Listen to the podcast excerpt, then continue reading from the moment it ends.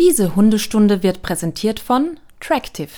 Mit dem Tractive GPS Tracker ist dein Hund immer sicher unterwegs und mit der Tractive App im Notfall jederzeit auffindbar. Sichere dir jetzt mit dem Rabattcode Hundestunde minus 30% auf deinen GPS Tracker unter www.tractive.com. Herzlich willkommen zu Hundestunde, euer Expertenpodcast über Erziehung und Beziehung. Von und mit Conny Sporrer und Marc Eichstätt.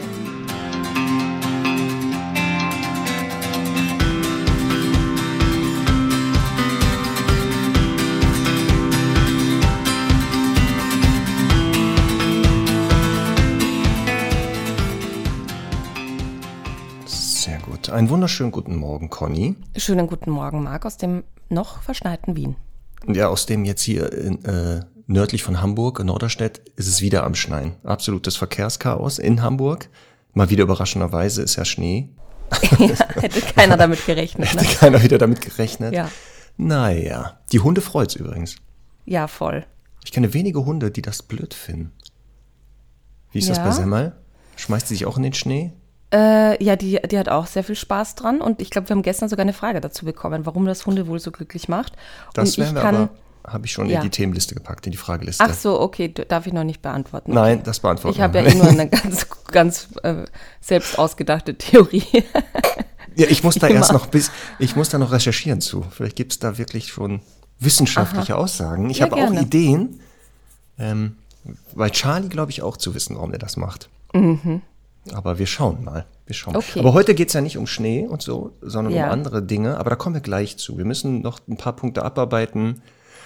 Einige Stundis wissen das auch, bevor wir wirklich ins Thema gehen. Und zwar, wir hatten letztes Mal über Wetten das geredet und die Alter Schwede. Saalwette. Und die Saalwette.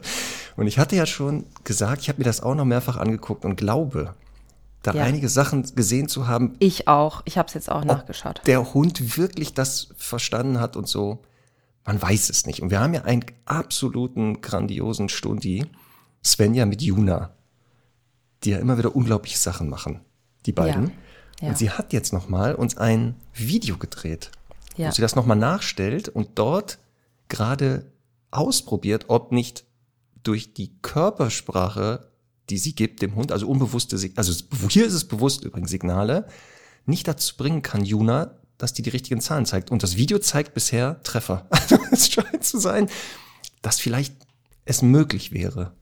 Ja, ja, aber sie hat ja auch, genau, genau. Sie hat nämlich äh, ein, also begonnen ganz brav mit Zahlen lernen oder Genau. lehren. Das hat ja Das- auch funktioniert, mit Ja. natürlich kleinteilig. Und dann hat sie probiert, ein bisschen zu tricksen. Und das hat auch wunderbar funktioniert, ohne dass man es erkennen würde, ne? Genau. Und soll ich dir was sagen? Was, Ja. was ich einfach jetzt an der, beim, beim Schauen der Wette nochmal äh, gesehen habe, ist, dass ja Frauchen sich auch immer anschaut, wo die Zahlen sind, ne? Deswegen. Das ist, das geht natürlich gar nicht. Also die müsste, Nein. die müsste einfach die Karten verdeckt vor sich halten und dann einfach 12 sagen und dann müsste der Hund einfach dahin zeigen, ohne dass sie es weiß. Aber sie schaut ja extra vorher immer. Und von daher glaube ich, wir haben einen Skandal aufgedeckt. Ich, wir bleiben da dran. wir bleiben da dran. Jetzt ähm, mal schauen. Es gibt ja kein Wetten das mehr. Ja. Aber falls es nochmal Wetten das gibt. also die Sendung kann gar nicht mehr abgesetzt werden. Sollte es doch nochmal Wetten das gibt und es kommt nochmal zu Hundewetten, würde ich jetzt mal vorschlagen, dass wir beide dann vor Ort sind als Expertinnen, um da Ach so, wirklich ja, Betrug so wie, auszuschließen. So als, als, also als Notarin und Notar. Ne? Genau. genau. Bis dahin dann habe ich sicher auch meine Brille. Sehr gut. ja. Okay. gut. Und eine Sache noch. Also Ja. wir würden das, Ja. wir würden das, äh, wenn, ich glaube, das ist für Svenja okay, ich frage nochmal nach, in die Shownotes packen, den YouTube-Link und auch nochmal auf unserem Instagram-Kanal posten. Genau. So, eine Sache noch und dann gehen wir in die Vollen. Weil Ja. heute haben wir ganz spannendes Thema und da habe ich tausend Fragen zu. Yes. Ähm, hast du schon in deinen Briefkasten geschaut und dort ein Paket, Paketchen gesehen? immer noch nicht. Also Er der Adventskalender. Conny, ich, ich weiß nicht, wo der angekommen ist. Ich bin noch auf der Suche. Aber vielleicht ist das jetzt falsch, was ich mache, ist mir aber egal, ich kann es nicht mehr aushalten. Wir haben Adventspost bekommen von einem ganz lieben Stundi. Ja, vielleicht nur du. Nein, nein, nein, nein, nein. Sie hat dir das auch geschickt. Aber es dauert wahrscheinlich ein bisschen länger, bis es bei Ja. dir angekommen ist. Ach, das ist ja süß. Weil das muss ja erst da über die Alpen und so. Ja. Je nachdem, von wo es kommt. Sei überrascht. Deswegen, ich verrate hier noch nichts weiter, aber es Ah, ist ich sehr bin schön. sehr gespannt. Vielen Dank schon mal. Also süß. für die anderen Stundis, ne? Falls ihr uns Geschenke geben wollt, immer her damit. Wir sind da nicht abgeneigt. Ähm, ich finde zum Beispiel Goldbarren gut. Die sammle ich. Ich habe zwar noch keinen, aber ich würde eine Sammlung beginnen, falls ich einen geschickt bekomme. Nur so zur Info.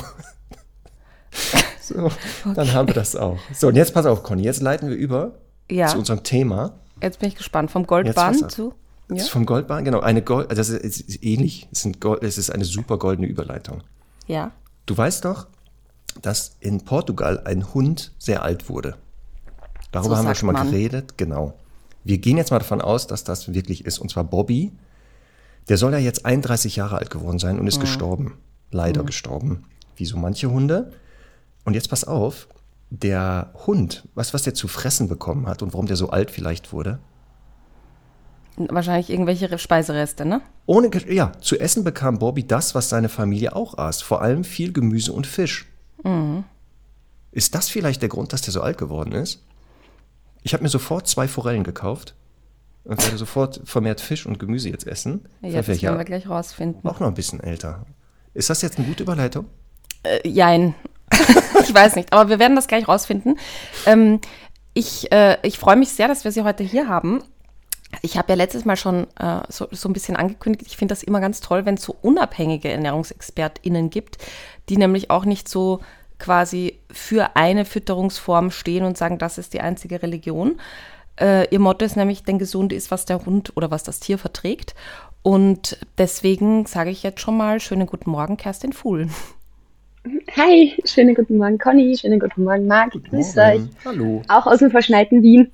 Genau. Gott sagen, ich bin hier Ja, wieder in wir- der Unterzahl. Genau, wir haben Absolut. immer ein bisschen ÖsterreicherInnen-Vorteil, muss man sagen. Ne? Ja. Ähm, Das stimmt. Liebe Kerstin, bevor du dich gleich vorstellst, ich möchte ganz kurz ähm, erzählen, naja, wir, wir haben zueinander gefunden, weil du ja auch bei uns im Training warst, bist mit deinem, mit deinem Hund, aber ähm, auf quasi auf beruflicher Ebene, wir haben ja auch einen gemeinsamen Kurs in der Online-Hundeschule äh, zum Thema Ernährung und so, das ist alles ganz wunderbar, aber ab und zu, äh, ich bin eine von denen, die da manchmal so lästig ist und irgendwie, weißt du, mal schnell eine Sprachnachricht rausschickt. Und sagt, ich habe mal eine kurze Frage und Das das, ist kürzlich so passiert, Marc, das muss ich dir erzählen. Ähm, und das würde ich gleich auch gerne dann, dann so als erstes Thema aufgreifen.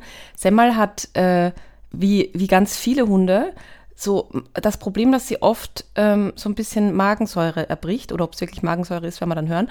Ähm, aber auf jeden Fall ähm, muss ich die quasi so gefühlt so ganz regelmäßig füttern.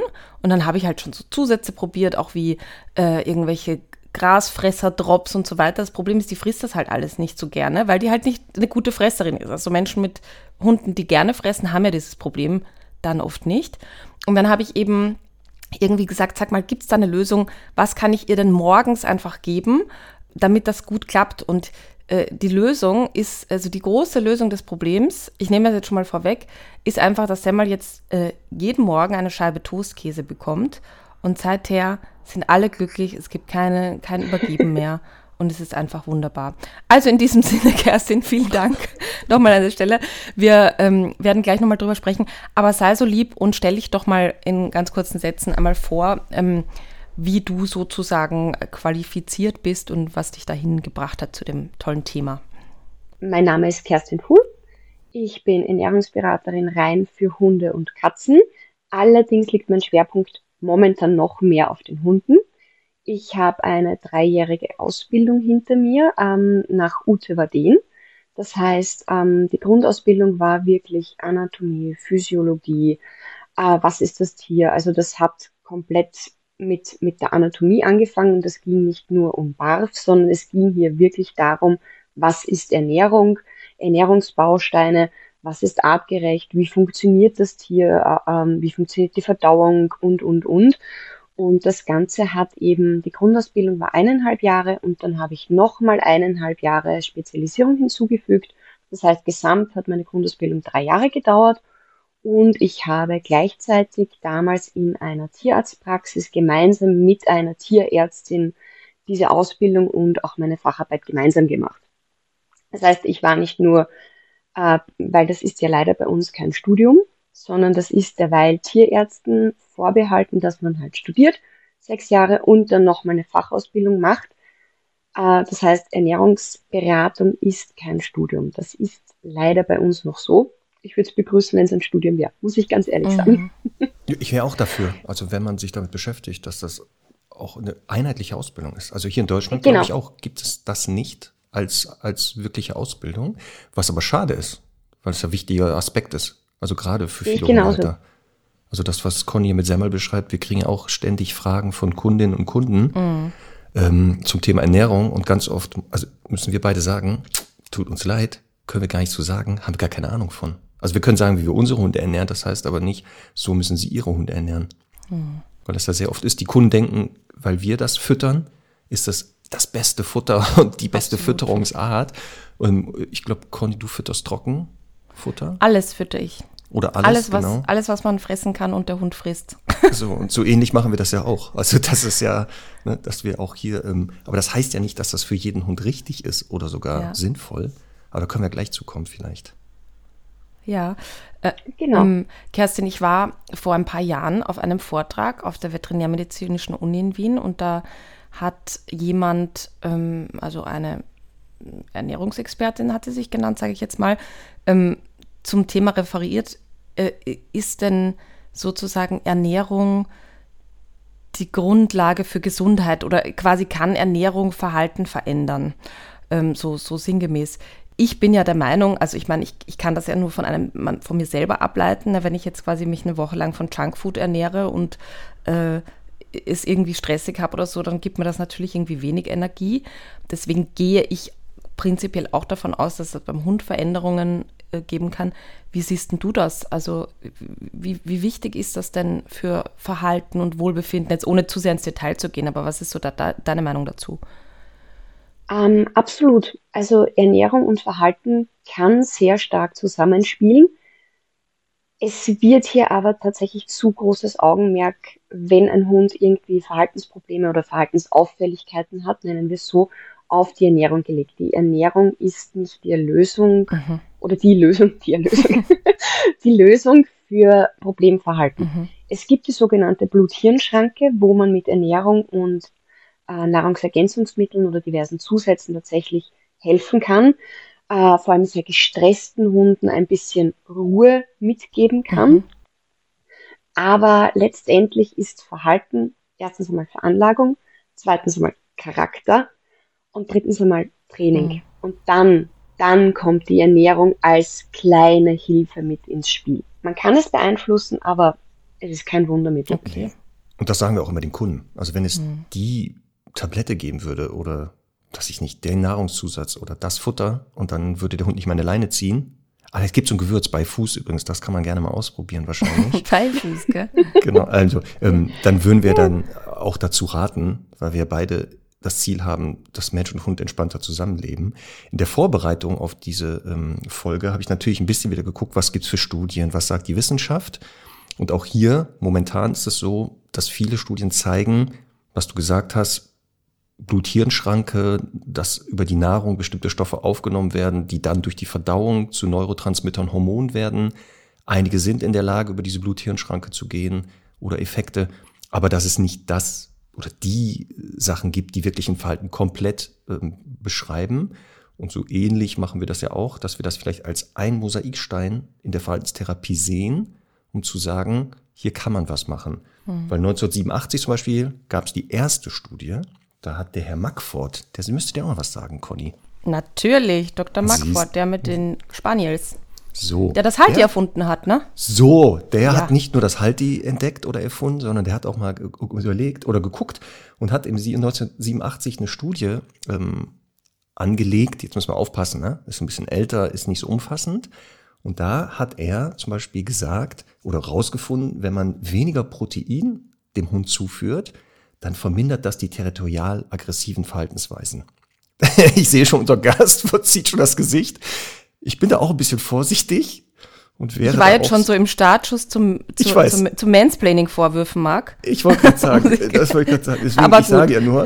Du hast also, gerade noch die Kurve gekriegt. Genau, weil es gibt, wie gesagt, es ist im Fokus und es wird auch immer mehr, weil das Spannende ist natürlich, dass einige Erkenntnisse bei Hunden dann auch auf Menschen übertragbar sind. Deswegen werden ja auch Hunde gerne als ähm, Forschungsobjekte genommen, was ja für uns super ist. Ne? Also das ist ja natürlich super, dann erfahren wir mehr. Aber da kann vielleicht Kerstin mehr zu sagen. Ähm, nachher, wo sie sagt, das geht oder das geht nicht. Ah, es ist also Studien schön und gut und es gibt zu jeder Studie eine Gegenstudie, sage ich mhm. immer. Und äh, was vor drei Jahren noch richtig und korrekt war aufgrund des Wissensstands, ist halt heute absoluter Mumpitz. Sehr gut. Das muss man auch dazu sagen. Also es ist immer, manche Dinge bleiben, weil sich Naturgesetze zum Beispiel nicht ändern. Und andere Dinge sind einfach, da wurden Aspekte in der Forschung nicht betrachtet oder man muss immer sagen, Studien sind toll, ich liebe Studien, ich lese sie liebend gerne, aber was war denn der Sinn dahinter? Was war die Fragestellung? Was wurde beabsichtigt? Ähm, wie viele Studienteilnehmer gab es denn überhaupt? Weil eine Studie mit 1000 Studienteilnehmern ist halt etwas aussagekräftiger als eine Studie mit zwölf Studienteilnehmern. Das muss man auch wieder sagen. Und gab es Referenzgruppen? Was waren die Referenzgruppen? Und, und, und. Also Studien kann man bis ins Tausendfache aufdröseln und man muss sie einfach irgendwo begrenzen. Und dann muss man halt fähig sein, sage ich jetzt einmal, ähm, die Infos, die man für sich braucht, herauszulesen und das auch kritisch zu hinterfragen. Und Hund-Mensch, weil, weil du gesagt hast Hund-Mensch, tatsächlich kann man sehr viel, ich sag's gern umgekehrt, tatsächlich kann man sehr viel vom Menschen auf den Hund umlegen. Ich sag's ungern vom Hund auf den Menschen, sondern umgekehrt.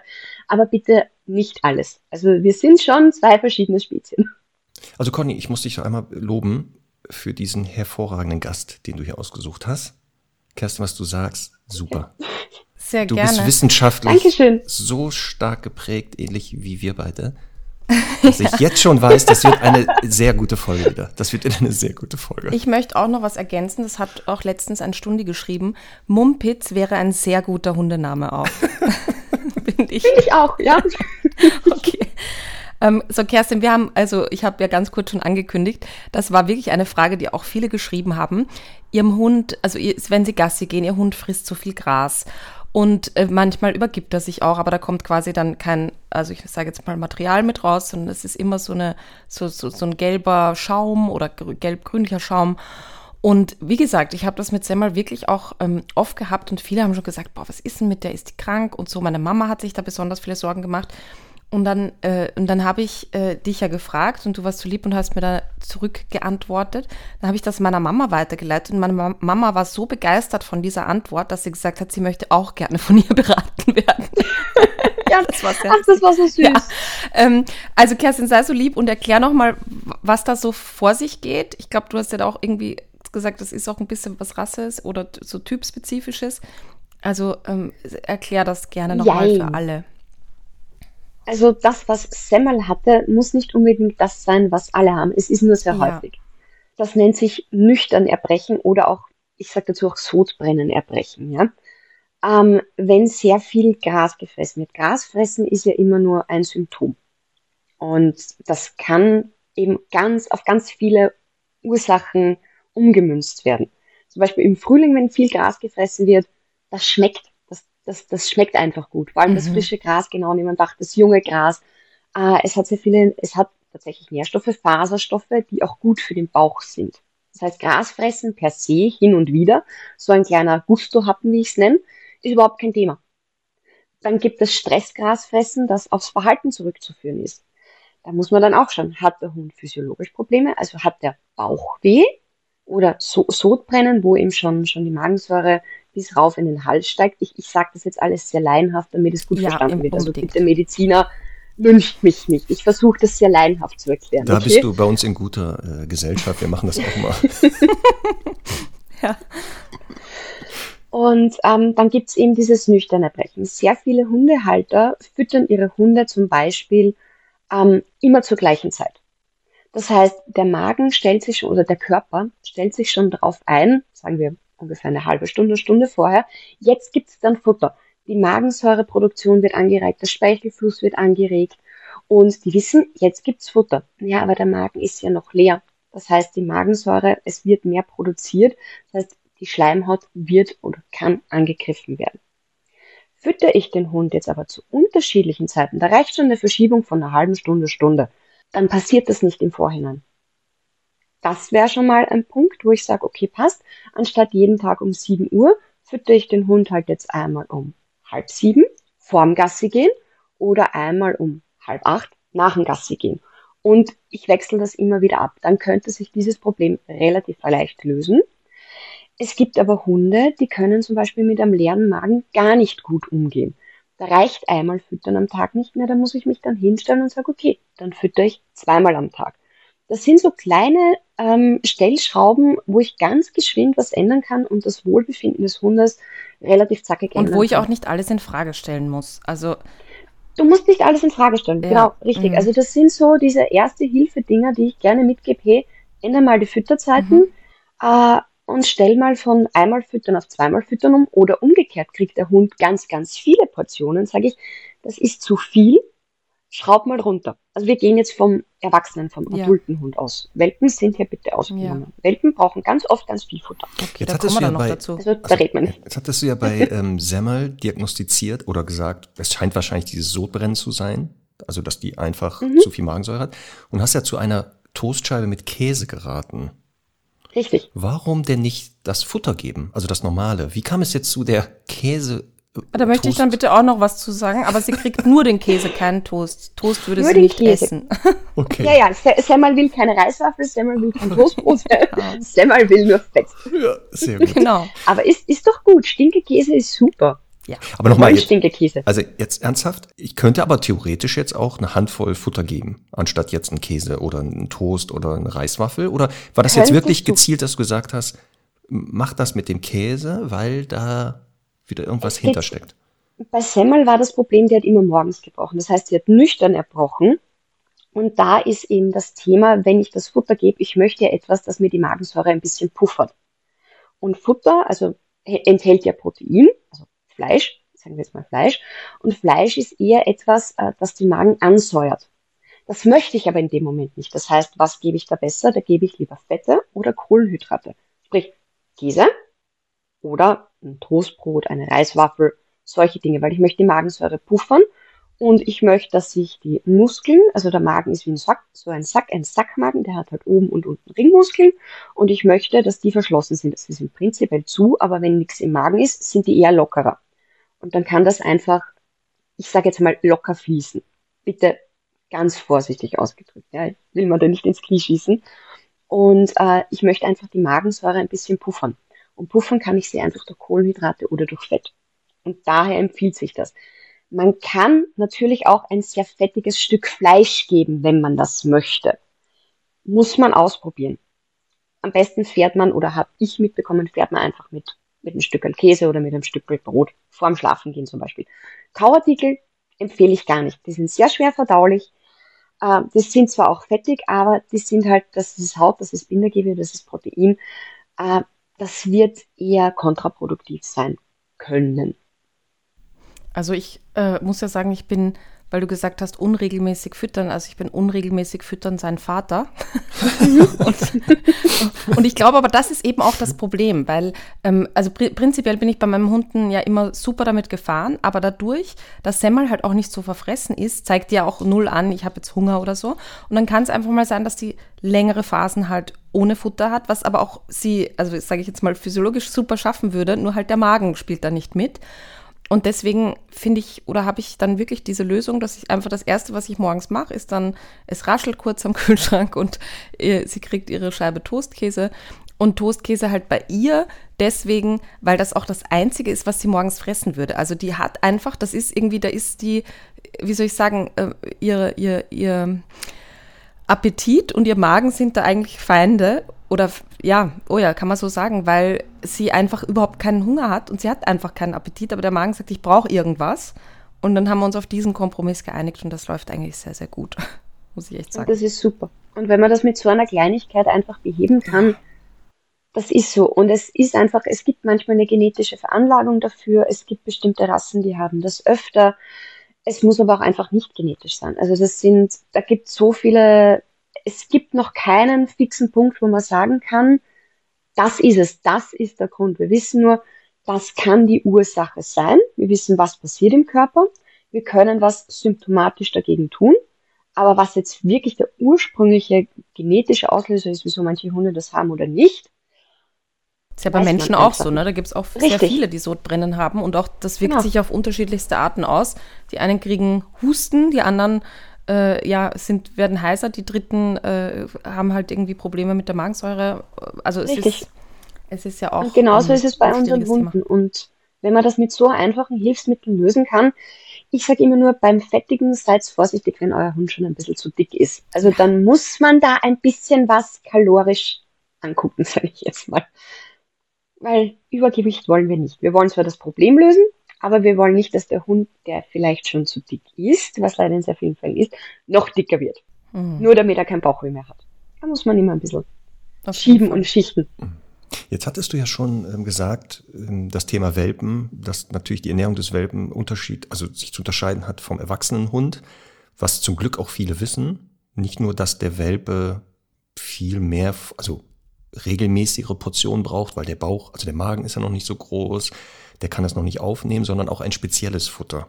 Eben nicht einfach ein erwachsenes Futter geben für Welpen, Richtig. sondern der braucht schon spezielles. Da hat die Industrie ja zum Glück auch schon lange darauf reagiert, dass sie spezielles Welpenfutter anbietet. Was genau ist denn der Unterschied zwischen dem Welpen- und Erwachsenenfutter? Es ist so, der Welpe hat, also erstens einmal hat er eben, wie du schon sagst, einen kleineren Magen. Ich meine, ich auch so ein kleines, kleines Fellknäulchen, ja, da, da geht jetzt nicht so die Portion rein. Ähm, der Welpe ist im Wachstum, der ist massiv in der Entwicklung und gerade in den ersten sechs Monaten sind die Schübe enorm. Also die kommen da zum Teil zweiwöchentlich, dass da irgendwo ein Wachstumsschub mhm. drinnen ist. Das heißt, ein Hund, der in der Entwicklung steht, hat einen erhöhten Nährstoffbedarf. Und der Unterschied zum adulten Hund ist, dass der Welpe tatsächlich nicht nur einen allgemein erhöhten Nährstoffbedarf hat, den ich durch eine höhere Futtermenge zuführen kann, sondern der hat tatsächlich erhöhten Kalzium- und Phosphorbedarf. Und das habe ich im adulten Futter so nicht drinnen. Weil die Organe, die Sehnen, die Muskeln und vor allem das Skelett sind kontinuierlich im Umbau. Und da brauche ich Kalzium und Phosphor in, ich sage jetzt mal ganz brutal, in rauen Mengen. Das ist einfach mehr, als der adulte Hund hat. Kerstin, darf ich dich dazu was fragen? Wir mhm. haben, ähm, ich habe ja also sehr oft so ein bisschen gesagt, das ist auch alles ein bisschen ein Marketing-Gag der Industrie. Ich meine, du kennst das ja, bei Royal Canin gibt es ja für jede Rasse ein eigenes Futter und so, das ist ja auch absurd. Aber die Hundemama, ja, die in der Natur mit ihren Welpen lebt und ich sage jetzt mal, dann was frisst und das erbricht, kann die das denn auch quasi bereitstellen dadurch? Oder, also, oder ist es halt einfach nur ein Vorteil, den wir halt haben, wenn wir quasi zufüttern? Es kann bereitgestellt werden, weil die Hundemama jetzt in der Sicht, Hundemama und Wolfmama, das ist so ein Thema. Der Hund ist kein mhm. Wolf mehr. Ja? ja. Und äh, erstens einmal werden die Welpen ja zuerst sowieso gesäugt und da schaut die Hundemama normalerweise schon, dass sie mehr Nahrung aufnimmt. Mhm. Also die, die futtern schon wesentlich mehr, mhm. dass sie von Natur aus mehr Nährstoffe zu sich nehmen, mhm. sage ich jetzt einmal. Mhm. Natürlich haben aber wir jetzt als Hundehalterinnen durch unser Welpenfutter die Chance, den Welpen wirklich perfekt mhm. mit allen Nährstoffen zu versorgen. Und ein Welpe sollte nicht unterversorgt sein. Und gerade bei Calcium Phosphor lege ich ein extremes Augenmerk darauf. Gibt es denn Überversorgung auch? Ich habe manchmal das Gefühl, die Leute füttern dann Kalzium zu und auf einmal schießen die ja. in die Höhe oder so. Ja, genau. Es gibt mhm. Überversorgung und deswegen sage ich, Welpen sind ein heikles Thema. Mhm. Man kann auch zu viel füttern, man kann überversorgen und ein zu schnelles Wachstum ist auch nicht gut. Das ist also Welpen, die in kürzester Zeit massiv in die, Hö in die Höhe schießen, äh, haben tatsächlich auch Probleme mit Gelenken, mit Muskulatur, mit Knochen, also das mhm. ist genauso wenig gut. Es sollte wirklich angepasst an den Bedarf des Welpen gefüttert werden. Da haben wir eh schon gute Alleinfuttermittel. Also da muss man sich jetzt nicht hinstellen und sagen, oh mein Gott, ich muss jetzt alles ganz bis auf das Makroelement berechnen. Das ist zum Glück heutzutage nicht mehr notwendig. Jetzt habe ich den roten Faden verloren. Wir bringen dich wieder rein.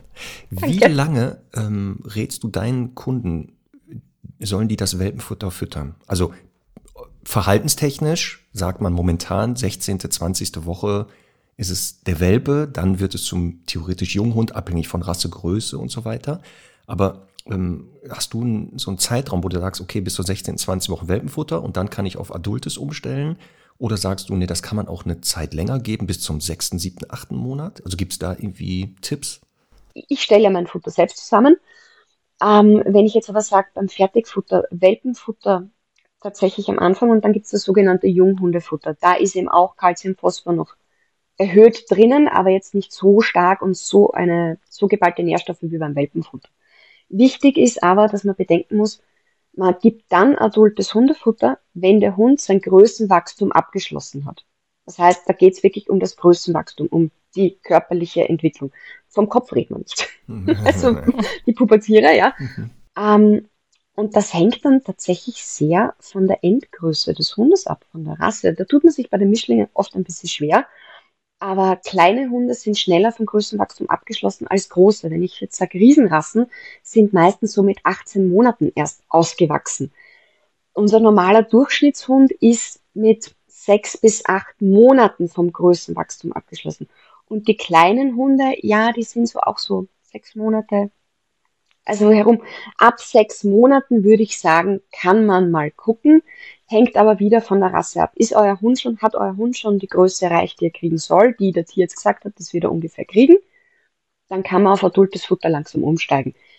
Habt ihr eine Riesenrasse, würde ich es wesentlich länger füttern, weil die wachsen viel langsamer und die sind erst mit circa 18 Monaten ausgewachsen.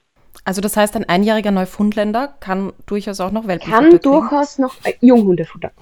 Junghundefutter. Junghundefutter, gut. Junghundefutter. Genau. Das wusste ich nicht, dass es das auch schon gibt. Gibt es auch schon, ja. Also ich kenne Welpen, äh, Adult und dann gibt es jetzt das Seniorenfutter, was ja auch sinnvoll wohl ist. Aber ich wusste noch gar nicht Junghundefutter. Das, das werde ich nachher prüfen im Laden, ob es das gibt. Und Kerstin, jetzt sag mal, ähm, so, ich sage jetzt mal, das ist ja auch so ein bisschen ein Steckenpferd von dir, dass du sagst, eine Mahlzeit darf nicht 28 Euro kosten. ähm, ja. So der Durchschnittsmensch, der jetzt sagt, ich habe halt einen, sage ich jetzt mal, mittelgroßen Hund äh, vom Welpenalter an, ich möchte alles richtig machen. Was würdest du dieser Person empfehlen? Entspannung. Okay. Sehr gut. Das ist, das ist Nächste Frage. das finde ich gut. Die Antwort ist sehr gut. Pure Entspannung. Ja, es ist, wir stressen uns alle und ich muss mich da selbst auch an der Nase nehmen. Wir stressen uns zu viel mit, es muss perfekt sein. Also es gibt ja diese Extreme, die sagen, ist wurscht, der rennt hinten nebenbei, der kriegt halt, weiß ich nicht was, die Reste vom Tisch. Und dann gibt es die, die sagen, es muss perfekt sein. Mhm. Das Mittelding, das gesunde Mittelding. Ja. Wir haben sehr viel Hundefutter am Markt. Wir haben Schrotthundefutter, wir haben extrem hochwertiges Hundefutter und wir treffen uns, ich sage immer, treffen wir uns in der Mitte, weil es geht darum, der Hund muss gut versorgt sein, ja klar. Der Hund muss es aber auch vertragen. Ich kann das teuerste, beste, weiß ich nicht, Premium, Platinum, irgendwas Hundefutter kaufen und er vertragt es nicht. Wieso fütter ich es ihm dann? Nur weil draufsteht, dass es gut ist, nur weil die Wissenschaft jetzt in der Theorie sagt, es ist gut, bringt man nichts. Wenn er es nicht vertragt, dann ist es für den Hund Schrott. Es ist so dann sucht man was anderes. Es muss finanziell zu eurem Leben passen. Ich kann mich jetzt nicht hinsetzen und sagen, keine Ahnung, ich nehme jetzt irgendein Extrembeispiel. Ich habe da die alleinerziehende Mama mit äh, zwei Kindern, die jetzt eh schon irgendwie struggelt, dass sie hier das Geld zusammenkriegt. Dann gibt es den Familienhund, ah, der kostet Geld. Und da muss man auch sagen, wie schaut die finanzielle Situation aus? Wie schaut eure zeitliche Situation aus? Habt ihr überhaupt Zeit, dass ihr euch hinstellt und sagt, okay, ich, keine Ahnung, barf jetzt, ich koche jetzt, ich mache jetzt dieses und jenes. Was passt bei euch rein? Und dann, was verträgt der Hund? Diese Komponenten gucke ich mir mal an. Was passt zu eurem Leben? Was passt zu euren Finanzen? Und was verträgt euer Hund? Und wie kombinieren wir das? Und dann suche ich anhand dessen das passende Futter raus. Pauschalempfehlungen möchte ich einfach nicht geben. Mhm. Aber ich sage jetzt mal, was ich ja, was ich ja immer so in, in der Regel empfehlen würde, wäre zu sagen, ach, gewöhn doch deinen Hund erstmal an ein gutes, hochwertiges Trockenfutter, weil ich finde das ähm, sehr praktisch in Sachen, ähm, also einerseits produziert es weniger Müll, es ist oft nicht so schwer durch, äh, reden wir gleich drüber, es ist oft halt nicht so, nicht so schwer, weil ich irgendwie keine Dosen zusätzlich schleppen muss und es ist halt weniger Wasser drin und so weiter. Also es ist praktischer, es ist praktischer im Urlaub mitzunehmen.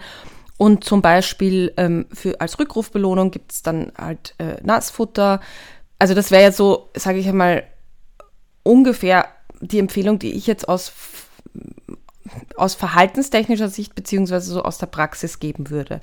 Was sagst du dazu? Ich würde nicht pauschal Trockenfutter empfehlen, weil das ist eher das Letzte, das ich empfehle, weil mir ist mhm. in dem ganzen Trockenfutter, hey, ich würde auch Trockenfutter bei meinem Hund, ja, Nase nehmen, ähm, weil es verträgt. Und genau das ist der Punkt. Äh, aber im Trockenfutter ist extrem viel Gedöns mit drinnen. Ich nenne das immer Gedöns, weil ich bin sehr minimalistisch veranlagt. Der Hund braucht nicht 100.000 Kräuterzusätze und 13.000 verschiedene Getreide, Pseudogetreide, Arten im Gemisch und dann dazu noch drei Fleischsorten, am besten noch von Känguru, Lama und Krokodil. Mhm. Ähm, das ist nicht notwendig. Und im Trockenfutter ist für mich einfach viel zu viel Gedöns mit drinnen, das absolut unnötig ist. Es ist gut, wenn man Trockenfutter hat. Ich sage auch überhaupt nichts gegen Trockenfutter. Aber ich würde eher sagen, bleiben wir doch bei dem, was der Hund so frisst. Fangt's mit dem Nassfutter an. Fangt's mit einem hochwertigen Nassfutter an. Das ist es eher. Und die Dosen können auch zwecks Müll recycelt werden. Mhm. Wenn man die jetzt nicht in den Restmüll wirft, sondern in die richtige Tonne, dann werden die auch recycelt und wir haben das Problem mit diesem vielen Müll, das du angesprochen hast, nicht. Das Schleppen erstaunt euch nicht. Aber es gibt Lieferdienste. Ja, das stimmt.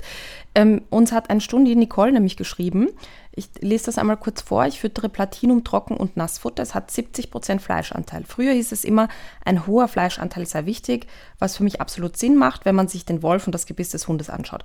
Außerdem halte ich nichts von den Unmengen an Füllstoffen und äh, wenn auf einem Futter nur 4% draufstehen, dann kann ich auch gleich einen Pappkarton füttern. Aber Martin sagt immer, dass neueste Erkenntnisse wären, dass der Fleischanteil nicht mehr, nicht mehr als 60% äh, betragen sollte und sogar weniger besser wäre. Ein Freund von mir musste jetzt auf ein Hundefutter mit möglichst wenig Fleisch umsteigen und viel frisches Gemüse dazu füttern aufgrund mittelschwerer HD und hohlen Knochen. Ist ein Schäferhund im Wachstum. Ah, okay. Ähm, er darf außerdem keine Kauartikel wie Rinderkopfhaut mehr füttern, alles vom Tierarzt zu verordnet. Das hat mich alles sehr verunsichert, da Loki auch eine leichte HD hat, ausgewachsener Pudel, Pudel und eben ein Futter mit hohem Fleischanteil bekommt. Gemüse würde er so niemals anrühren und er bekommt circa dreimal die Woche Kauartikel. Ich würde mich sehr darüber freuen, wenn ihr kurz auf das Thema Proteingehalt und Proteingehalt bei HDI eingehen könntet. Auf das Thema Proteingehalt gehe ich gern ein, auf die anderen Punkte nicht, weil da sitzt ein Tierarzt dahinter und der hat das Tier gesehen und geprüft und getestet mhm. und was weiß ich was. Da werde ich jetzt nichts dazu sagen. Es ist tatsächlich so. Also der Hund ist kein Wolf mehr. Punkt aus Ende. Da gibt es auch wirklich ganz, ganz tolle Studien, was ein Hund im Vergleich zum Wolf vom Wolfsforschungsinstitut äh, fressen würde, wenn du ihnen verschiedene Portionen hinstellst. Und auch aus, ich sage jetzt mal, Klimawandelsicht und dem Ganzen, es gibt den NRC, National Research Council.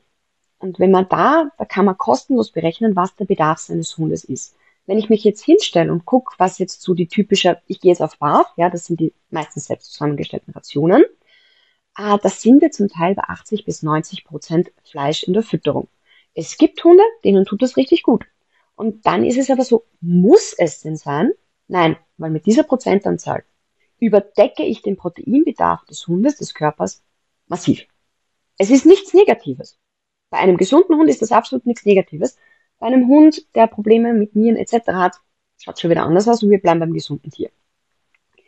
Also 60 bis 50 Prozent Fleisch in der Fütterung sind ausreichend. Unter 50 Prozent würde ich es nicht empfehlen. Wieder Ausnahme, wir haben hier ein krankes Tier, das einen ganz eigenen Bedarf hat. Aber der gesunde Hund, bei dem ist es vollkommen ausreichend, wir reden hier von ausreichend, ja? zwischen 60 bis 50 Prozent Fleisch. Jetzt hattest du ja auch darauf hingewiesen, was ja auch richtig ist. Hund und Wolf haben wohl mal einen gemeinsamen Vorfahren oder der eine stammt von anderen ab. Aber durch die Hundwerdung, das ist ja auch wirklich jetzt Stand der Wissenschaft jetzt, ist der Hund ja sogar in der Lage, Stärke zu verdauen, was der Wolf nicht in der Lage ist. Es gab wohl eine Richtig. Genverschiebung. Das zeigt ja genau schon, dass wir in der Fütterung nicht sagen können, was beim Wolf, weil der Wolf das macht, übertrage ich es auf den Hund. Und spannend ist im Jahre 2010, du hast ja auch gesagt, wenn man gucken würde, was Hunde so fressen, also was die bevorzugen. Im Jahre 2010 hat man das mal gemacht in Chile an freilebenden Hunden auf der Straße und hat mal geguckt, was die so fressen. Und das ist sehr spannend. Aufpassen, das ist jetzt nicht zum Nachmachen empfohlen, ne? Also nur so als Info. Aber wenn man guckt, wovon die sich ernähren, und so sind die wahrscheinlich auch Hunde zum Hund nämlich geworden, weil sie ja wahrscheinlich auch entdeckt haben, dass unsere Abfälle eine Nahrungsquelle günstig sind. Da hat man rausgefunden, nämlich 36 Prozent der Nahrung, die diese freilebenden Hunde aufgenommen haben, waren Haushaltsreste. Die haben sich da von menschlichen Haushaltsresten ernährt. 26 Prozent Früchte und Sämereien. Auch spannend, also, ne, dass die auch das ja fressen. Der Rest Coca-Blätter. ja, fast. 19% Nutzviehkarkassen, da musste ich kurz nachschlagen. Karkasse, was ist denn das schon wieder? Weil du nicht kochst. Gebliebenes Skelett. Richtig. Ah, Dankeschön. Das weiß ich jetzt auch. Ja, nicht auf dich. Also, du darfst mich kritisieren. Das war jetzt für Connys Seitenhieb mit, weil ich nicht koche. Ähm, und 19% Beutetiere. Und jetzt wird spannend, wenn die selber auf der Jagd gegangen sind. Ein Drittel, jetzt aufpassen, Insekten und zwei Drittel kleine Nager. Das ist so, was theoretisch freilebende Hunde, wenn sie jetzt nicht von Menschen miternährt werden, wohl an Nahrung aufnehmen. Und da sieht man genau, dass dieser hohe Proteinanteil ja gar nicht möglich ist. Also wie soll das stattfinden? Mhm. Man muss aber auch immer unterscheiden, ähm, den freilebenden Hund, den Streunerhund oder den Wildhund. Ja. Das sind wieder zwei unterschiedliche Dinge. Und wo lebt denn der Hund? Und was essen denn die Menschen, die dort in dem Land oder an dem Ort sind, ähm, was essen die dort? Hm. Was bleibt denn da über? Der Hund ist wahnsinnig anpassungsfähig. Also das ist ein Wahnsinn, was dieses Tier eigentlich leisten kann. Und na klar, wenn dort hauptsächlich, ich sage jetzt einfach mal Plateau, ähm, Nudeln, Reis etc., Erdäpfeln, Gemüseschalen etc. die Reste sind, der Hund ist ja nicht dumm. Der ist ein Beutejäger und ein Nutznießer. Je weniger ich mich anstrengen muss, desto besser ist es. Na, und dann nehme ich halt das, was übrig bleibt. Und das, was ich sonst noch brauche, das jage ich mir eben. Also ganz, ganz, ganz simpel umgemünzt. Und so einfach ist es. Und das Ganze wurde eben damals da in Chile erforscht, studiert, angeguckt, wie auch immer. Gucke ich mir das jetzt vielleicht in anderen Ländern an, kriege ich ein bisschen andere Ergebnisse.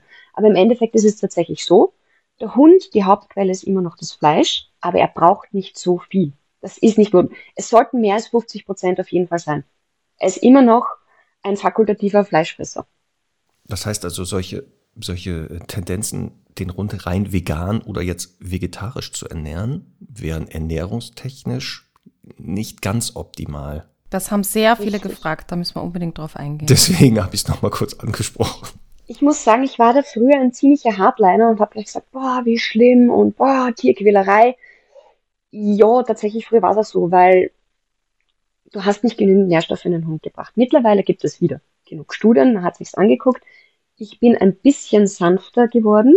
Also eine vegetarische und vegane Ernährung beim Hund ist möglich. Auch, dass sie alle Nährstoffe bekommen. Das ist einfach, das ist einfach mittlerweile bewiesen. Allerdings ist es so, dass man noch nicht nachforschen konnte, ob tatsächlich diese veganen Tierfutter äh, tatsächlich wirklich verdaulich und bioverfügbar für den Hund sind, so in der Gänze, selbst wenn man sie korrekt berechnet. Man muss sagen, man kann sich hinsetzen, ich kann den Bedarf berechnen, ich kann schauen, was habe ich für Lebensmittel, die ich da zusammenmische. Ich kann schauen, wie viel Nahrungsergänzungsmittel habe ich. Wird alles abgedeckt? In der Theorie, in der Rechnung ja. Aber physiologisch haben wir noch keine Forschungsergebnisse, was die tatsächliche Bioverfügbarkeit für den Hund betrifft. Da habe ich gestern extra nochmal nachgeguckt und habe extra nochmal mit einer Tierärztin gesprochen, die hier das auch als Fachgebiet hat, weil ich keinen Blödsinn sagen wollte. Mhm. Und ähm, das heißt aber, unterm Strich, dass wenn ich jetzt sage, zwei, dreimal die Woche, ich habe einen Hund, der eh verfressen ist und vielleicht auch ein bisschen zu dick, dann äh, ist es aber im Moment so, dass, dass äh, es theoretisch auch nicht schaden würde, das mal zwischendurch zu füttern. Es schadet dem Hund überhaupt nicht, wenn ich hin und wieder, wenn er mal nur Gemüse oder so im Napf hat. Das schadet mhm. definitiv nicht. Es kommt immer darauf an, das große Ganze. Mhm. Was fütter, wie schaut das Gesamtfutterbild aus? Wenn ich jetzt sage, okay, ich fütter ihm so schon zu wenig Nährstoffe, dann wird es schon einen Unterschied machen, ob er da jetzt noch weniger bekommt. Wenn er sonst aber eh gut versorgt ist und absolut gesund ist, macht das überhaupt nichts. Ich muss hier nur wirklich sagen, ich bin, wenn sie nicht medizinisch indiziert ist, ja, also sprich Unverträglichkeiten, Intoleranzen, Allergien, äh, sonstige Probleme, bin ich gegen eine vegane Hundeernährung, einfach weil der Hund ein, ein Tier ist, das einer Art zugehört, die eine bestimmte, die ein bestimmtes Fressverhalten hat, die eine bestimmte Physiologie hat, Genetik hat, etc. Nur weil ich etwas kann und es möglich ist, ist für mich der Punkt, muss ich es nicht machen. Ich als Mensch, ich lebe selbst zum, also vegetarisch und zum Großteil mittlerweile vegan, muss meine Ideologie, die für meinen Körper, für meine Physiologie funktioniert, nicht auf ein anderes Lebewesen ummünzen. Der Hund steht uns zwar sehr nahe, aber er ist eine eigene Art. Er ist eine eigene Spezies und es gibt eine artgerechte Ernährungsweise für dieses Tier, die sehr große Grenzen, also sehr weit gesteckte Grenzen hat. Aber vegan würde ich wirklich nicht empfehlen, wenn es nicht notwendig ist, nur weil es meiner menschlichen Ideologie entspricht. Wer aber klimaneutral füttern will, wem das Tierleid sehr wichtig ist, also Tierschutz betrifft ja nicht nur unsere Haustiere, sondern auch die Tiere, die der Mensch in die Kategorie Nutztier eingeordnet hat. Obwohl es jetzt keine Nutztiere, es gibt einfach Tiere für mich. Ja? Und dann würde ich eher Insektenprotein empfehlen. Das wollte ich gerade fragen. Genau, also mein Zugangspunkt ist einfach, vegan bitte nicht. Nur weil es möglich ist, muss ich es nicht machen. Aber ich kann doch sehr gut auf Insektenprotein umsteigen, weil es ist klimaneutraler. Ähm, es fehlt zwar hier noch eine kleine Gesetzesnovelle, damit es noch besser wird, aber das kommt schon noch. Wir sind ein bisschen langsam, aber das wird schon noch kommen. Und vor allem das Protein ist wesentlich bioverfügbarer für den Hund als das von äh, Kichererbsen, Erbsen, Bohnen, Tofu etc. Das muss nämlich so stark verarbeitet und aufgeschlüsselt werden, dass der Hund das überhaupt verwerten kann. Insektenprotein ist dem von Hühnerprotein recht ähnlich. Ich brauche zwar mehr davon, weil ich zum Beispiel in der gleichen Menge nur 9,6 Gramm Protein drin habe und beim Huhn halt 21 Gramm, aber das ist ja in der Hinsicht egal. Die Bioverfügbarkeit ist gegeben und auch das Fett in den Insekten ist sogar höher verdaulich als Hühnerfett für den Hund. Spannend, dass du nämlich sagst, ähm, das Insektenprotein dem ähm, Protein der Hühner ähnlich ist. Schmeckt auch so ähnlich.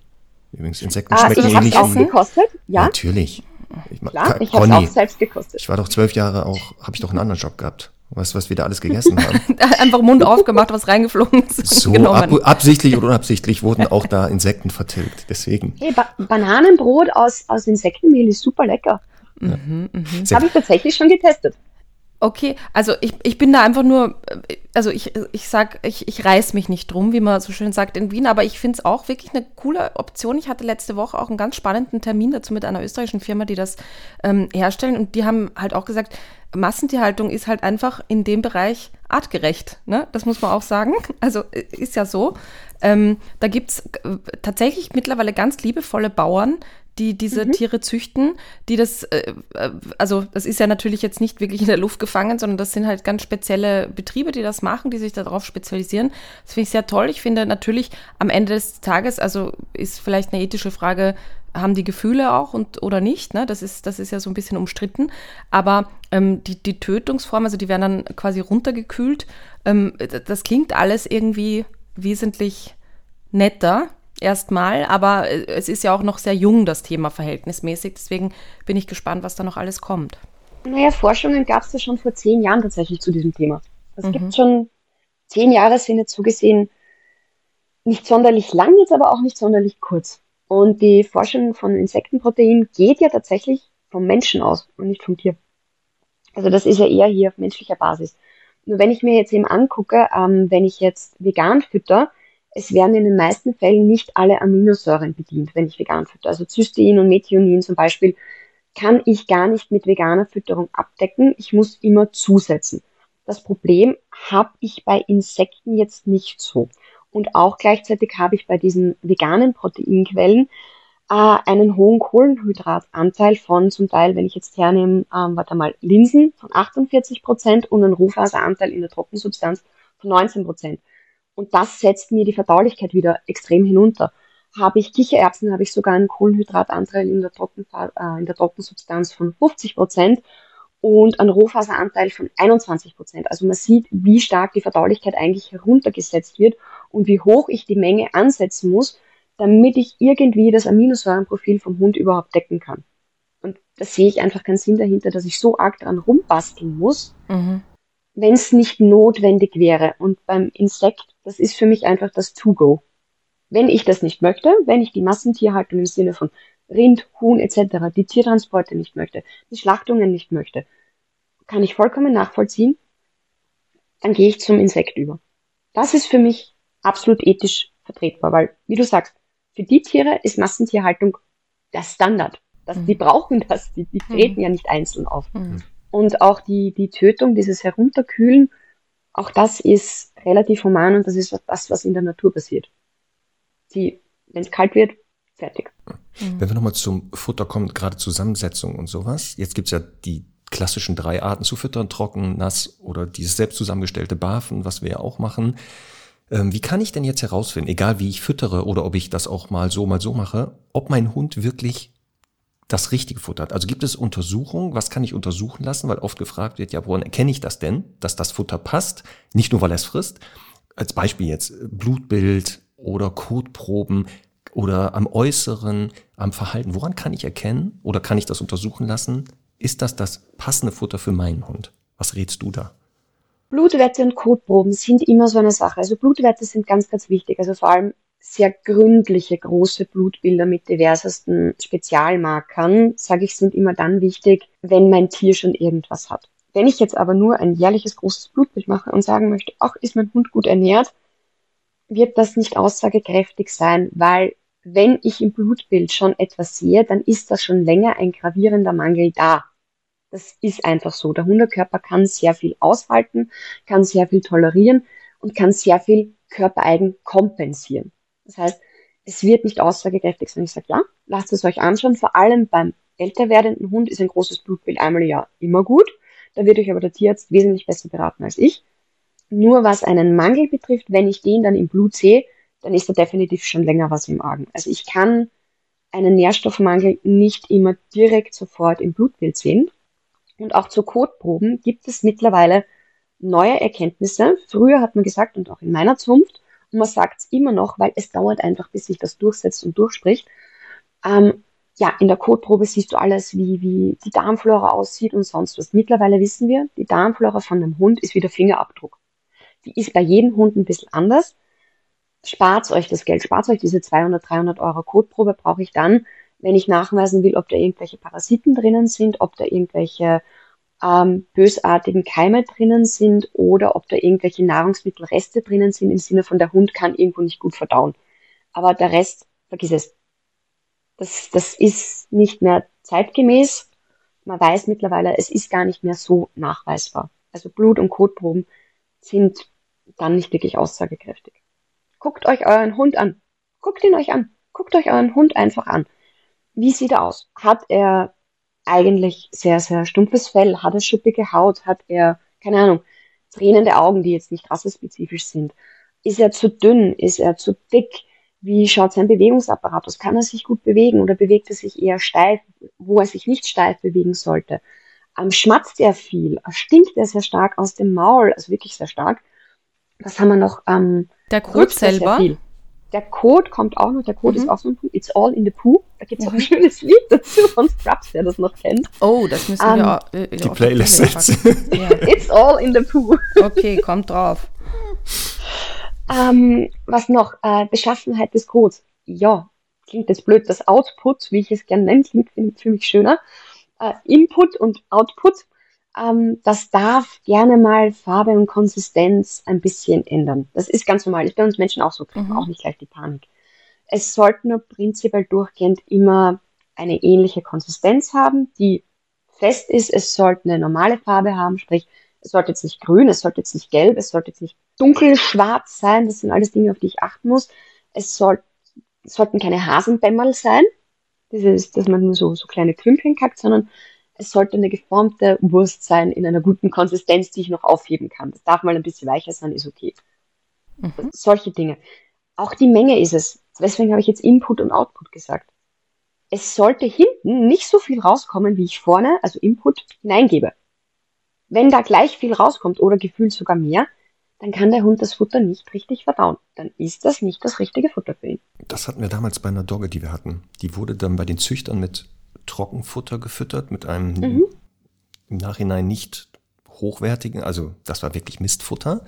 Mhm. Ähm, und es war wirklich bei der, die Menge, die wir reingesteckt haben, kam hinten original raus. Also es war wirklich unglaublich, die hat Riesenhaufen gemacht und die mhm. stanken wie verrückt. Dann haben wir auf Barf umgestellt und siehe da, das, was du beschrieben hast, was wir vorne reingesteckt haben, kam nicht in der Menge raus und der Code war nur noch auffindbar durch wir wussten, wo sie hingekotet hat und nicht mehr durch diese Riesenhaufen oder durch den Geruch. Und also, durch die Wolke, ja. Genau. Also glaube ich, genau das sind so, was du jetzt gesagt hast, so Kenn- oder Hinweise, wo wir Hundehalter sagen können, passt das Futter. Also so grob. Genau. Das heißt aber jetzt nicht ein, ein Blutbild machen zu lassen, ist jetzt nicht verkehrt, also wenn man das machen möchte. aber es würde nicht eindeutig zeigen, ob das Futter wirklich perfekt ist.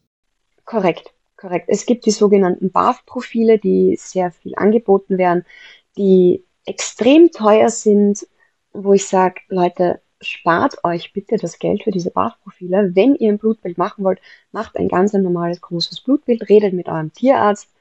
Äh, Im großen Blutbild ist meistens das drinnen, was im BAF-Profil auch drinnen ist.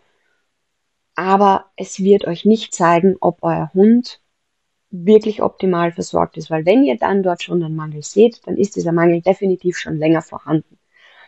Das sind aber auch Dinge, die man zum Beispiel auf der Wetmet online nachlesen kann. Da gibt's auch zu diesen Blutbildern, zu diesen Allergietests, zu diesen Codtests etc. gibt's wunderbare Blogartikel, wissenschaftlich von Tierärzten fundiert und das sind eigentlich eins zu eins. Werden wir in den Shownotes auch verlinken. Mhm. Genau. Also die sind, da kann man wirklich drauf nachlesen. Also die sind super geschrieben. Conny, hast du das mal bei Semmel machen lassen? So ein Bar, also so ein Profil, dass du mal Nein. geguckt hast, ob die das für dich auch, ehrlich gesagt nicht. Also wir lassen ja damals Herrn Doktor, weil der ja äh, im Senioralter, dann haben wir diese Alterscheck-up regelmäßig gemacht, da wurde ja auch Blut immer geguckt. Aber bei allen Hunden, die wir bisher hatten, habe ich nicht einmal so gedacht, ich müsste das Blut oder irgendwas untersuchen lassen, ob das Futter passt, ehrlich gesagt. Aber ich weiß, dass das viele Leute haben, die Frage, ne? Äh, jetzt haben wir das fast äh, aufgemacht, jetzt müssen wir es auch wieder zumachen. Thema BAF. Ähm, möchtest du da auch noch zwei Sätze dazu sagen? Also äh, insbesondere so, worauf muss man achten? Vor- und Nachteile heutiger Stand der Wissenschaft. BAF ist nicht der Nabel der Welt. Mhm. Ganz einfach. Ich sag, BAF ist eine super Variante, weil Vorteil, ich weiß, was drinnen ist, weil ich gebe es selbst hinein. Ich weiß, was ich meinem Hund gebe. Aber der normale 0815 Mensch, der jetzt sagt, okay, ich möchte barfen, äh, setzt sich also man muss sich schon ein bisschen damit auseinandersetzen. Ich muss, wenn ich meine Nahrung selbst zusammenstelle, ich bin dafür verantwortlich, dass mein Hund alle Nährstoffe bekommt, die er braucht.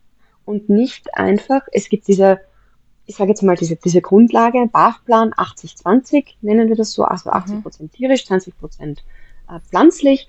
Und die sind dann nochmal aufgeteilt in, in Muskelfleisch, in Knochen, in Innereien, in was weiß ich was. Also es wird ein Beutetier nachgebaut ja, das ist zwar ein Grundgerüst, aber das heißt nicht, dass das für meinen Hund wirklich so passt.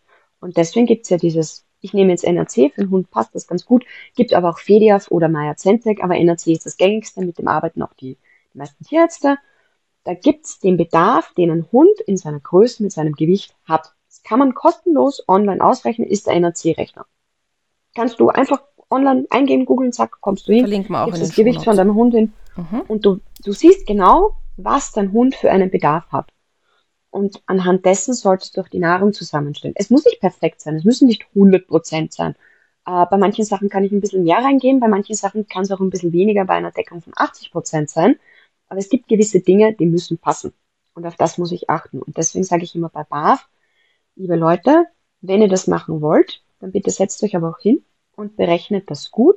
Nehmt euch im Notfall einfach einen hochwertigen BAF-Betreuer, Ernährungsbetreuer von mir aus, äh, der euch das ausrechnet und vor allem der euch auch das mitgibt und euch zeigt, was mit dieser Ration für Nährstoffe abgedeckt werden.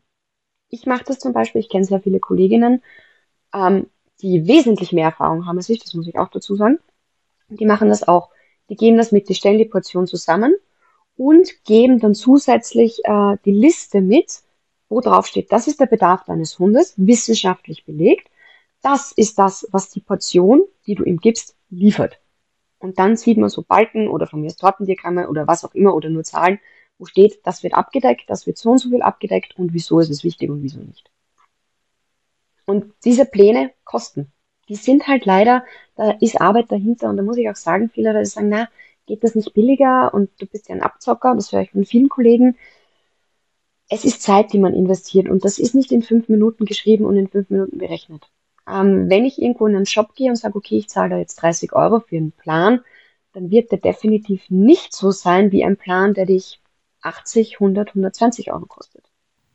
Ja gut, aber das Thema mit, ähm, ich will kostenlose Tipps, das kennen wir ja alle in allen Branchen. Ja. Also wenn dir was kostenlos ist, wäre ich auch vorsichtig. Natürlich nicht dieser Podcast. Ne? Wir verteilen hier kostenlos gerade Wissen. Ähm, das ist was anderes. Aber gut wieder der Hinweis, dass du auch beim BAF sagst, da geht's jetzt nicht um eine Raketenwissenschaft, um irgendwelche, dass man da hunderttausendprozentige Genauigkeit hat, aber man muss sich genau. schon damit beschäftigen. Wie gesagt, weil auch da über Unterversorgung schnell stattfinden können, gerade wenn man dann so halbherzig daran geht. Ähm, deswegen ähm, würde ich auch immer gucken, dass man einmal sich beraten lässt von jemandem.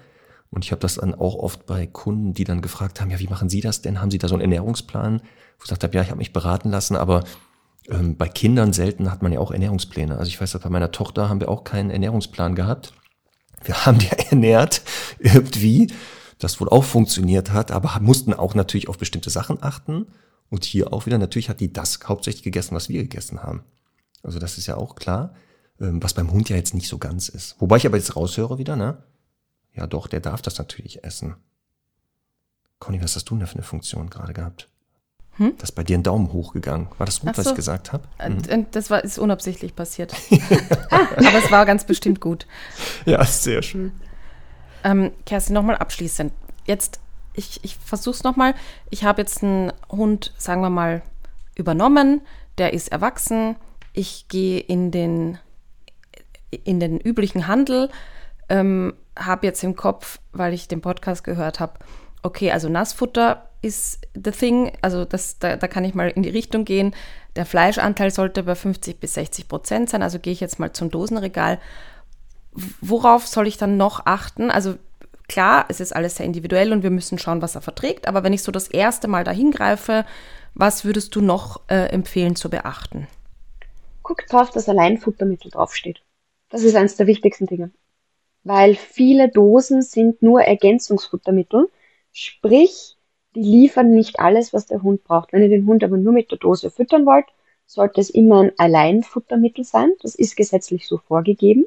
Alleinfuttermittel bedeutet, ich kann mit diesem Futter in der Theorie meinen Hund immer füttern und er wird immer alle Nährstoffe bekommen, die er braucht. Und den Hinweis, das, wo finde ich den? Ist der bei Inhaltsstoffe das vorne? Das steht, steht auf der Dose. Das steht auf der Dose hinten drauf, da steht dann Ergänzungsfuttermittel oder Alleinfuttermittel. Meistens steht's über oder bei den Inhaltsstoffen dabei. Mhm. Weißt du, wer das definiert? Also gesetzlich. Das ist gesetzlich definiert. Okay, das heißt, da weißt du, ob das in Deutschland und Österreich gleich ist? Ja, das okay. gibt's. Da mhm. kann ich dir dann, wenn du möchtest, die Links schicken. Mhm. Wobei, die stehen ja in unserem Webinar, stehen die genauen gesetzlichen Links sogar drinnen. Stimmt, ja. Mhm. Ja, also, also auf jeden Fall Alleinfuttermittel, wenn ich richtig. das füttern möchte, das ist wichtig. Noch irgendwas? Das ist wichtig. Thema Getreide. Getreide ist nicht böse. Der Hund kann, er braucht es nicht zwingend. Also allgemein gesehen, es gibt Rassen, die fahren tatsächlich besser, wenn ein bisschen Kohlenhydrate drinnen sind. Ähm, aber er, er kann es verdauen. Und es, Getreide ist nichts Böses, auch Gluten oder Gluten, keine Ahnung, wie man das ausspricht, sorry, äh, ist nichts Böses. Es überhaupt nicht es kommt immer auf die Menge drauf an. Ich fütter einen Hund jetzt nicht nur mit Getreide, sondern er braucht schon seine Proteine dazu, er braucht sein Aminosäurenmuster erfüllt. Äh, aber bitte, wenn euer Hund das verträgt, dann könnt ihr Getreide füttern. Das ist voll in Ordnung. Es gibt natürlich ein bisschen besseres Getreide und ein bisschen nicht so gutes und Pseudogetreide und was weiß ich was. Aber klar, wenn euer Hund es verträgt, go for it. Seht das Ganze bitte nicht so eng. Es ist zwar eine Wissenschaft, aber keine Raketenwissenschaft. okay. Das und wenn ihr dem ein Keksi geben wollt, gebt ihm ein Keksi. Und das muss kein selbstgebackenes Keksi sein und es muss jetzt kein 1000 Euro Dörrfleisch-Steak sein. Es ist ein Keks. Ich schaue auch nicht drauf, wenn ich mir einen Keks kaufe, was da draufsteht. Und sage ich, ich will einen Keks. Also mhm. bitte. Aber auch hier gilt ja wieder auch die Devise, ne? die Dosis macht das Gift. Richtig. Ich hatte das auch zum Beispiel mal, dann äh, habe ich den Hunden eine Weintraube gegeben da kamen Leute und sagten, wie bist du irre? Weintrauben sind total giftig für Hunde. Also die Hunde haben das dann doch überlebt. Ich glaube auch in die Menge ist es hier, ne? Also das, was du auch sagst, wenn es dann Richtig. mal so ist. Also Weintraum würde ich jetzt wirklich nicht füttern und schon gar nicht Rosinen. Aber wenn der Hund jetzt einmal, ich sage jetzt einmal ein mittelgroßer Hund, eine Weintraube erwischt, wird er davon jetzt nicht gleich umkippen. Es ist ja auch immer äh, körpergrößenbedingt. Mhm. Die, die Menge, ein großer Hund verträgt mehr als ein kleiner Hund. Aber vom Weintraum füttern rate ich ab, Marc.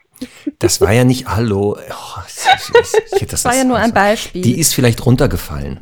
Ja, ich finde, man, man erkennt das auch oft ganz gut, äh, wenn, wenn man so Hunde hat, die regelmäßig die Mülleimer plündern, dann Oh ja. erkennt man ja eigentlich, wie, wie viel die vertragen, weil da ja auch oft äh, wirklich schon kaputte Sachen mit drin sind und so. Und da, da bin ich ehrlich gesagt immer wieder erstaunt, was da so möglich ist. Ja. Das, das stimmt. Da wird viel vertragen. Da muss man dann auch gucken, was man drin hat. Aber im Prinzip, ach Gott, da erzähle ich euch jetzt eine Anekdote wegen viel vertragen. Mein alter Hund hat mal auf der Straße, Mido, den kennst du vielleicht noch, der ist 2020 gestorben, hat mal auf der Straße ein gebrauchtes Kondom gefressen. Ach du meine Güte. Ich natürlich total panisch, rufe die Tierärztin auf ihrem Handy, auf ihrem Privathandy, rufe ich die an, oh mein Gott, oh mein Gott, Medo hat das gefressen. Die Tierärztin ist in schallendes Gelächter ausgebrochen und hat gesagt, ja, wart zwar Doc, das kommt vor allein nicht hinten eh wieder raus.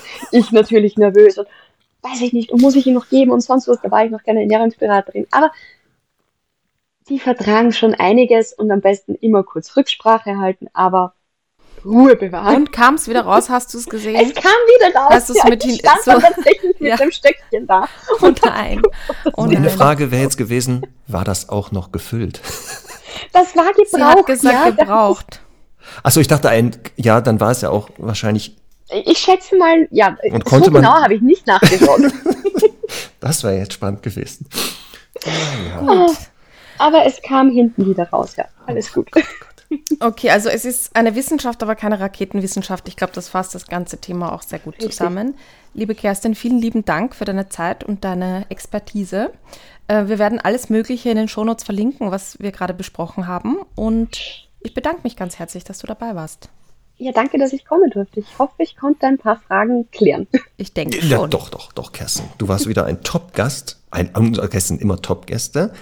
Ähm, und auch dich werden wir vielleicht bestimmt noch mal in einer weiteren Folge, vielleicht zum Spezialthema, wo es mal eine Spezialfolge Wäre gibt, ich gerne dabei. ähm, werden wir dich bestimmt noch mal einladen und dir sehr gerne lauschen. Ja, sehr gerne, das freut mich. Super. Ganz lieben Dank. Ja. So, Danke, und Marc, tschüss. wir zwei sehen uns nächste Woche. Wir sehen uns nächste Woche. Ja, Du meinst jetzt hier im Podcast? ja. Oder in echt? Ich dachte gerade, wie, wir sehen uns Nein, nächste Woche. das- Das wäre ja cool. Das wusste ich nicht. Wir, wir sehen uns äh, digital äh, wieder. Genau. Aber wir sehen uns im Januar in echt, habe ich gehört. Oh bei ja. Mhm. Ellen, bei der lieben Ellen. Ja, nur so als Info. Das ist, das ist eine gute Info. Wir haben tatsächlich ähm, es äh, möglich gemacht, ein gemeinsames Live-Seminar zu machen, ähm, zu dritt, bei Ellen in Köln auf der Hundewiese. Die Plätze mit Hund sind schon restlosest ausgebucht, aber es gibt noch die Möglichkeit, quasi Teilnahme ohne Hund mitzumachen, also die Zuschauerplätze. Ähm, also meldet euch einfach an. Das verlinken wir, uns, äh, verlinken wir euch auch noch in den Show Notes. Und am, das Ganze findet am 6.1. statt. Und am 7.1., das wird auch toll, gibt's Rudelgucken. Da freue ich mich so richtig drauf. Wir schauen gemeinsam die erste Folge von Dein perfekter Hund in der Kulisse in Köln. Das ist eine Kneipe. Und wir machen da einfach einen netten Abend draus. Und ja, ich freue mich. Ich auch. Da bin ich dann auch dabei. Und dann Ja. sitzen wir zu dritt da und, und gucken mit ganz vielen anderen eure erste Pilot, den Piloten dann wahrscheinlich. Oder nennt man das nicht so? Die erste Folge? Man weiß es nicht. Die erste Folge, nennen wir es so, weil es sind ja insgesamt acht Folgen. Sehr schön. Gut. Dann, wir sehen uns genau und hören uns nächste Woche. Wieder mit einem spannenden Thema. Und was bleibt uns zu sagen? Guck mal, schneit wieder hier. Schauen wir mal, ob wir rausgehen gleich, ob ich mich motiviert kriege, rauszugehen. Oder ob ich das nicht der Frau überlasse, einfach. Wie heute Morgen. Wie das Kochen, ne? okay. So, Marc, dann bis nächste Woche. Bis dann. Tschüss. Tschüss.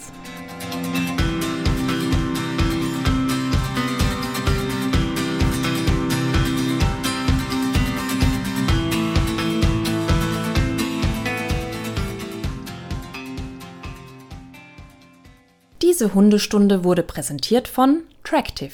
Mit dem Tractive GPS Tracker ist dein Hund immer sicher unterwegs und mit der Tractive App im Notfall jederzeit auffindbar. Sichere dir jetzt mit dem Rabattcode Hundestunde minus 30% auf deinen GPS Tracker unter www.tractive.com.